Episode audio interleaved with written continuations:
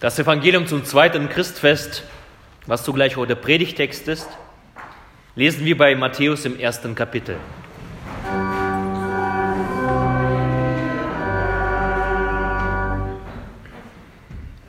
Die Geburt Jesu Christi geschah so, als Maria, seine Mutter, dem Josef vertraut war, fand er sich, ehe sie zusammenkamen, dass sie schwanger war von dem Heiligen Geist.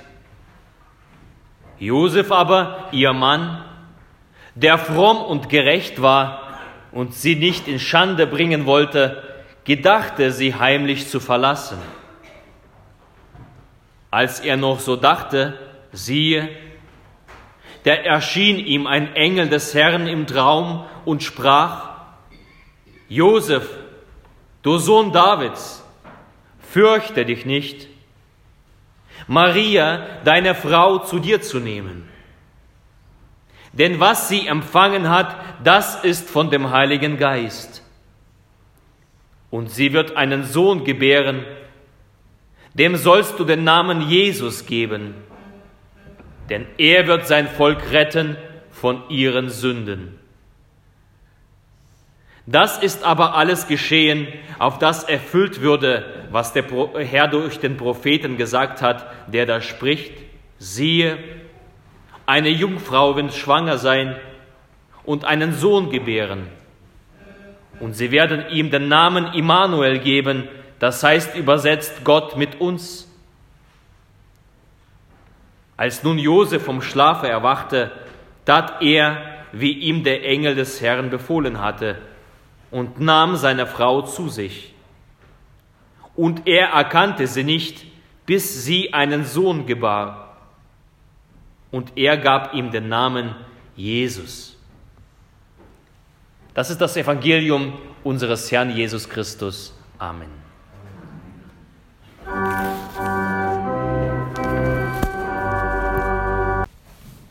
Gnade sei mit euch und Friede von Gott unserem Vater und unserem Herrn Jesus Christus. Amen. In der Stille wollen wir um den Segen der Predigt bitten.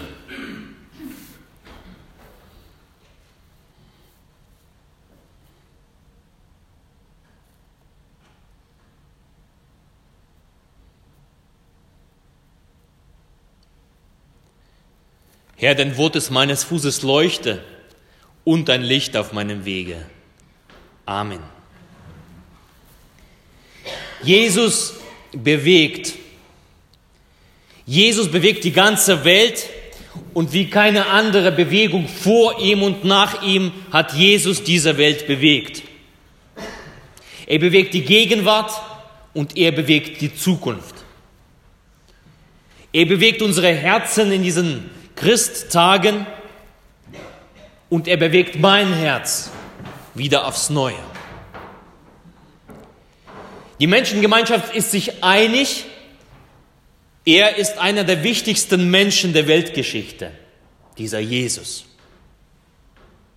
Die Philosophen sagen, er war ein guter Philosoph. Die Philanthropen sagen, er war ein guter Philanthrop. Er liebte besonders Menschen. Frankfurter Allgemeine Zeitung hat in diesen Tagen einen Artikel rausgebracht, mit dem Titel War Jesus ein politischer Aktivist? Fragezeichen. Sieht man, der Zeitgeist der Aktivisten ist da. Alle sind mittlerweile Aktivisten und die Frage, ob Jesus ein Aktivist war. Die Zeitung Die Welt schreibt ebenso einen Artikel in der Zeitung, Jesus Christus, der wirksamste Mensch aller Zeiten. Und dann macht, der, macht dieser Artikel aus Jesus, einem Wanderprediger, so wie wir ihn aus der Bibel kennen, einen Revolutionären. Jesus war ein Revolutionär, sagen sie. Also jede Ideologie hat versucht und versucht es immer noch, Jesus für sich zu vereinnahmen.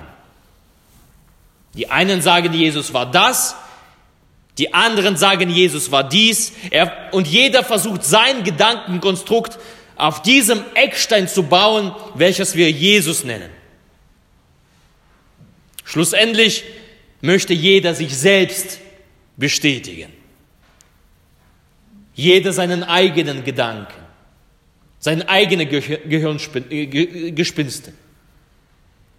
Aber immer wieder aufs Neue zerschellen alle diese Versuche, Jesus in irgendeine Richtung zu drängen, genau an diesem Eckstein. Und von Anfang an bewegt die Frage der Menschen nach der Identität Jesus. Wer war er tatsächlich? Wo kommt er her? Und wie wir das Evangelium gelesen haben, bewegt diese Frage auch Josef. Woher kommt dieses Kind, mit dem Maria schwanger ist? Wer verbirgt sich hinter diesem Kind? Wer ist der Vater? Denn ich bin's ja nicht. Zum Verständnis, Josef und Maria sind verlobt. Die eigentliche Eheschließung, also ein Festakt, bei dem der Bräutigam kommt und die Braut nach Hause holt, das steht noch aus, das ist noch nicht passiert. Aber im orientalischen Sinne sind beide schon rechtlich miteinander verbunden. Sie sind einen, einen Bund miteinander eingegangen. Und in diesem Moment wird der Zeitpunkt gekommen sein, wo es ganz deutlich und sichtbar wird, Maria ist schwanger. Sie trägt einen Bauch. Scheinbar hat sie Josef nichts erzählt. Einen wachsenden Bauch kann man nicht übersehen. Und ich, man kann deutlich die Enttäuschung von Josef spüren. Und er kann es gar nicht fassen.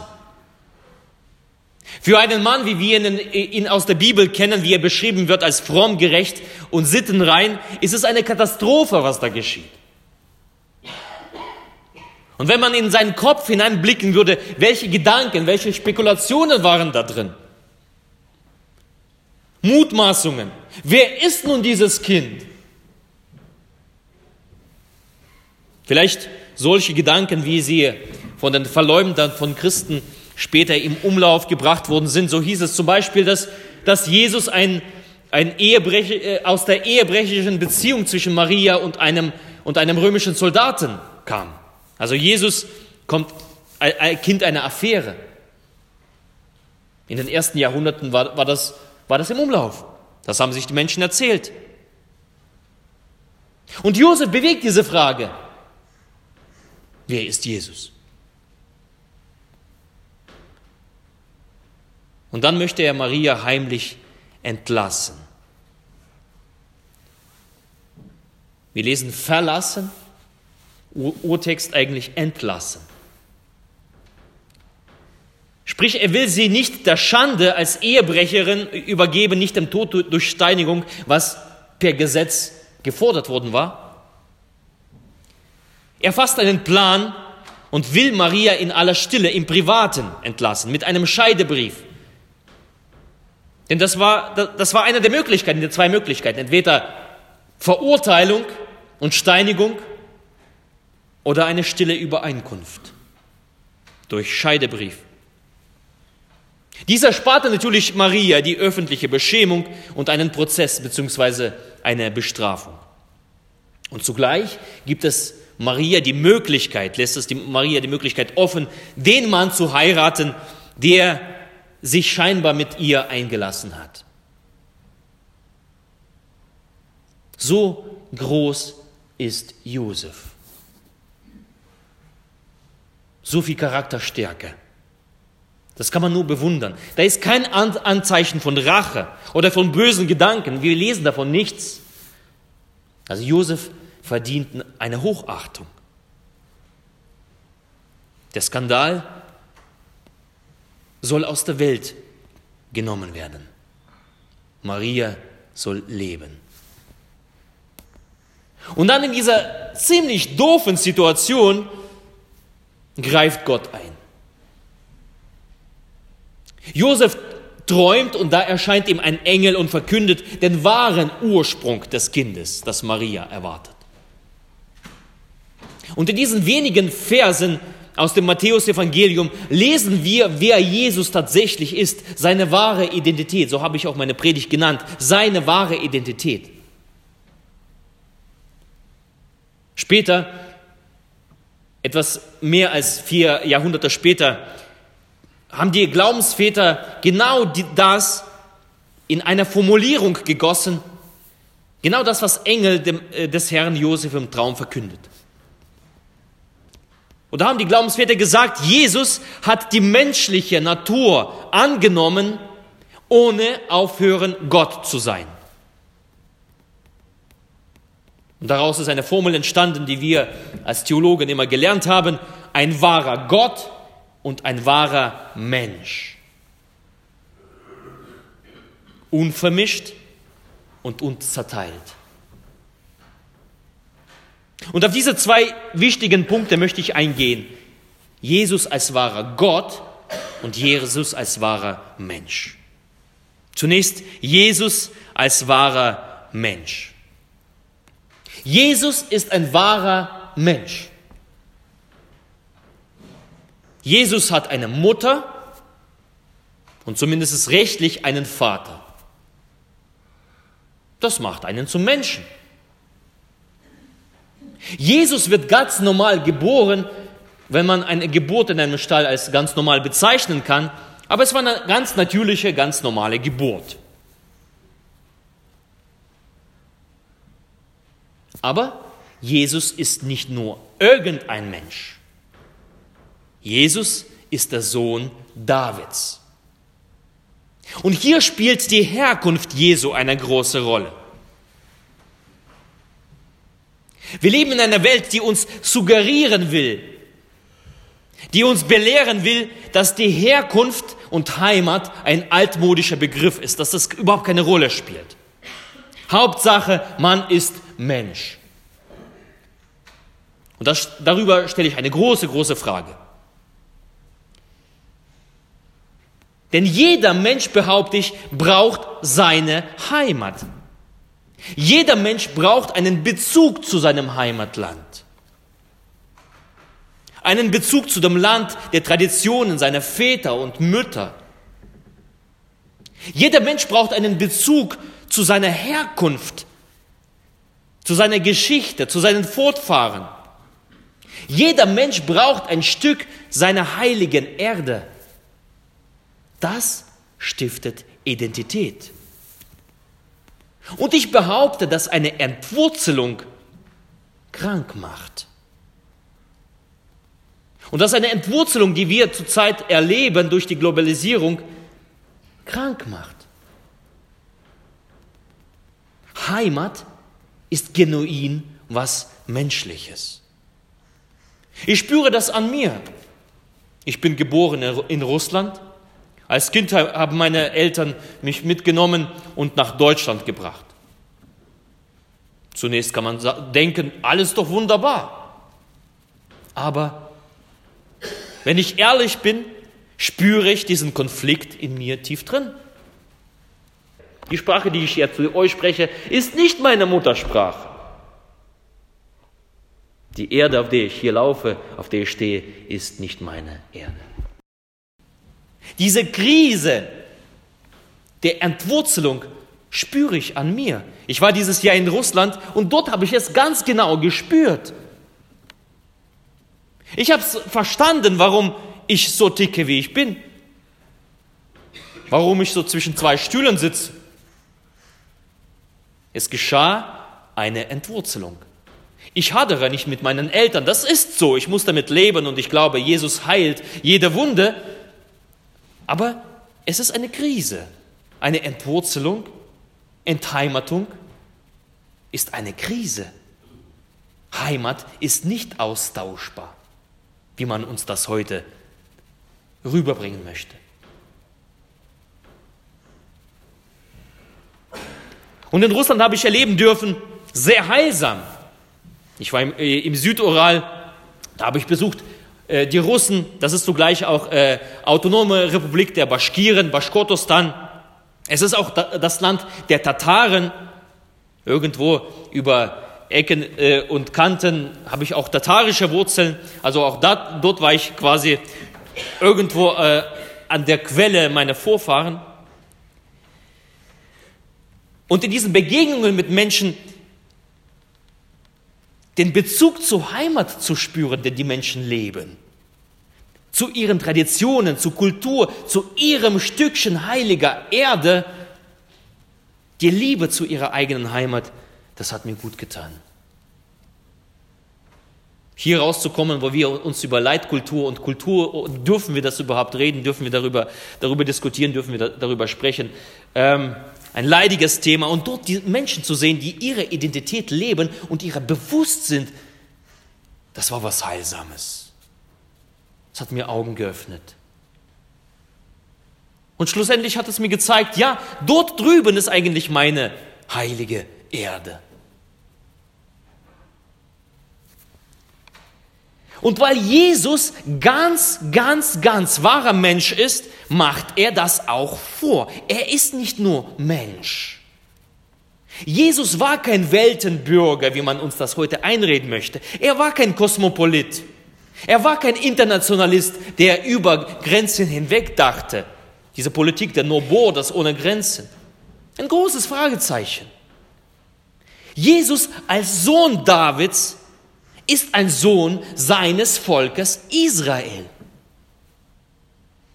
Jesus ist geboren im jüdischen Land, im Land seiner Väter und seiner Mütter. Seine Be Person bezieht sich auf seine Vorfahren, Väter und Mütter. Und für Matthäus scheint es wohl ganz, ganz wichtig zu sein, denn wenn wir Matthäus Evangelium aufschlagen, Kapitel 1, also der vorhergehende Text, den wir gelesen haben, ein langer Abschnitt geht seine Genealogie durch, also den Stammbaum. Das ist Matthäus wichtig zu zeigen, dass Jesus aus dem Volk Israel kommt. Für viele Menschen unverständlich, wenn sie sagen, ich möchte anfangen, Bibel zu lesen, dann schlagen sie die Bibel auf auf der ersten Seite, Matthäus Evangelium.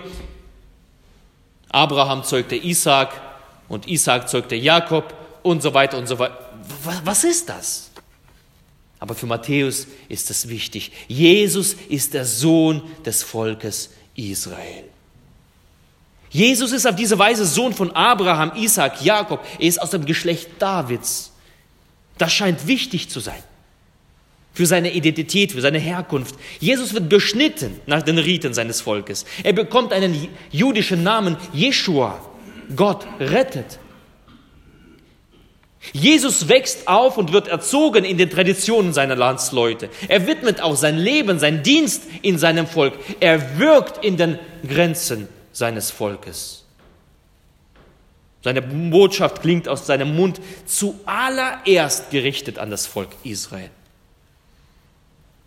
Und wenn das heute viele wieder als aktuell als Provokation äh, hören, ja, Jesus war ein Jude. Er war als Jude geboren, er lebte als Jude und er ist Jude geblieben. Ein Sohn des Volkes Israel, eines geliebten Volkes Gottes. Nazis haben versucht, Jesus als ein Arier darzustellen. Die Kommunisten haben gesagt, Jesus ist der Weltenmensch, wenn sie überhaupt Jesus erwähnt haben. Nein, Jesus ist aus dem Volk Israel, aus dem auserwählten Volk Gottes. Und Jesus ist der Christus. Jesus ist der Messias aus diesem Volk. Der verheißene Retter, der König der Juden. Auf den Kruzifixen normalerweise, ist, heute ist es ja verdeckt, oben im Fenster, ja, aber auf dem Kreuz steht ja Todesurteil. Was steht da? Rex Judarum, König der Juden. Die Propheten des Volkes Israel sagen seine Geburt, sein Wirken, sein Lebenswerk voraus. All diese Verheißungen waren zuallererst galten dem Volk Israel. Die Verheißung Saharia 2,16, wir haben gestern die, äh, die Christnacht gefeiert. Und da liest man den Text Saharia 2,16, er wird Juda in Besitz nehmen als sein Erbteil in dem heiligen Lande und wird Jerusalem wieder erwählen. Das ist nicht nur symbolisch gemeint und umgedeutet auf die Kirche, nein. Diese Prophetie steht noch aus. Jesus wird sie erfüllen. Jesus wird wiederkommen, auch als Messias für die Juden. Gott hat seine Treue zu, äh, zu, seinem Erzgeborenen, zu seinem Volk Israel nicht aufgegeben. Und Jesus ist diese Erfüllung dieses Bundes für Israel. Jesus ist der Sohn Davids. Er ist der Sohn des Volkes Israel. Er ist wahrer Mensch. Und zugleich ist Jesus wahrer Gott. Er ist vom Heiligen Geist, lesen wir. Er ist der Heilige Gottes. Jesus ist zwar von dieser Welt, aber zugleich sein Reich ist nicht von dieser Welt. Er ist Teil Gottes.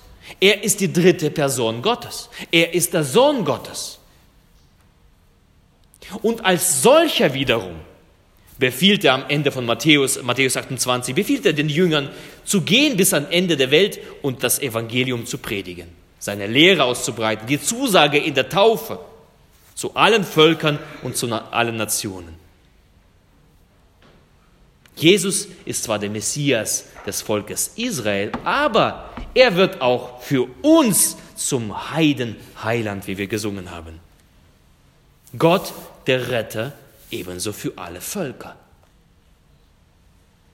Jesus wird als Sohn Gottes, dessen Name höher ist als der Name der Engel, hoher Priester. Das haben wir gelesen im, Hebräerbrief. Ich, ich rate jedem in diesen Christtagen den Hebräerbrief zu lesen, denn da wird das so klar. Jesus wird nicht zu einem Priester des alten Bundes, sondern er wird Priester nach der Ordnung des Melchisedek. Also Priester aller Priester, Priester des allerhöchsten Gottes. Und er vertritt alle Menschen. Melchisedek war Priester vor Aaron. Und Jesus wird dieser Priester.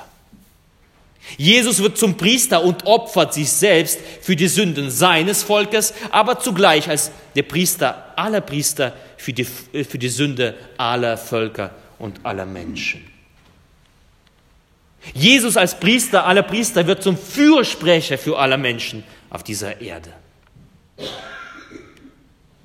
Ich empfehle dir, lies den Hebräerbrief, ein wunderbarer Brief, wo es offenbart wird, wer Christus ist. Jesus, der zu Rechten Gottes sitzt, der alle Macht in sich trägt, wird zum Richter der Welt. Vor ihm beugen sich alle Knie, alle Völker und alle Nationen. Seine wahre Identität, wer ist Jesus? Er ist wahrer Mensch und wahrer Gott. Er ist Messias des Volkes Israel, aber zugleich ist er der Heidenheiland, der Retter aller Völker. Er ist der Sohn Davids, aus dem Stamme Davids, aber zugleich ist er auch der Sohn Gottes.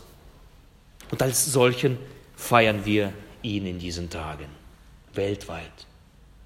Sein Licht, seine Rettung von unseren Sünden, die Erfüllung der Worte der Propheten, die Nähe zu uns Menschen, das feiern wir. Immanuel, Gott mit uns. So lass auch unsere, unsere Knie vor ihm beugen, ihn anbeten. Lass uns singen, lass uns preisen. Kommt und lasst uns Christus ehren, Herz und Sinnen zu ihm kehren.